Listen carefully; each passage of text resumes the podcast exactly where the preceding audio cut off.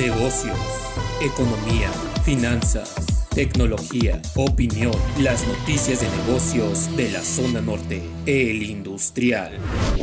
El Consejo Coordinador Empresarial dijo que, aunque la economía se recupera por el consumo interno, el gasto público y las exportaciones podrían crecer más si se apuntala a la inversión, por lo que promueve 1.500 proyectos de infraestructura. La Secretaría del Trabajo y Previsión Social aseguró que 1.6 millones de trabajadores pasaron de la subcontratación al esquema de empleo directo. De acuerdo con BBVA, el empleo formal en 2021 estará por debajo de los niveles prepandemia en 283 mil plazas.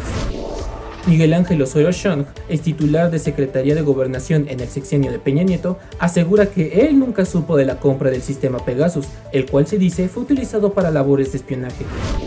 La secretaria de Economía Tatiana Cloutier tuvo un coloquio sobre las reglas de origen del sector automotriz del Tratado México, Estados Unidos y Canadá. Y con su homóloga de Estados Unidos, Gina Riamondo, discutió sobre exportaciones mexicanas de jitomate y azúcar. El Departamento de Seguridad Nacional de Estados Unidos informó que las fronteras terrestres de su país, con Canadá y México, permanecerán cerradas a los viajes no esenciales hasta al menos el 21 de agosto. Informe COVID-19. Van 3.752.5 millones de dosis de vacunas aplicadas en el mundo. En México, 2.693.495 confirmados. 237.207 fallecidos, 397 el día de ayer, 2.885.937 recuperados.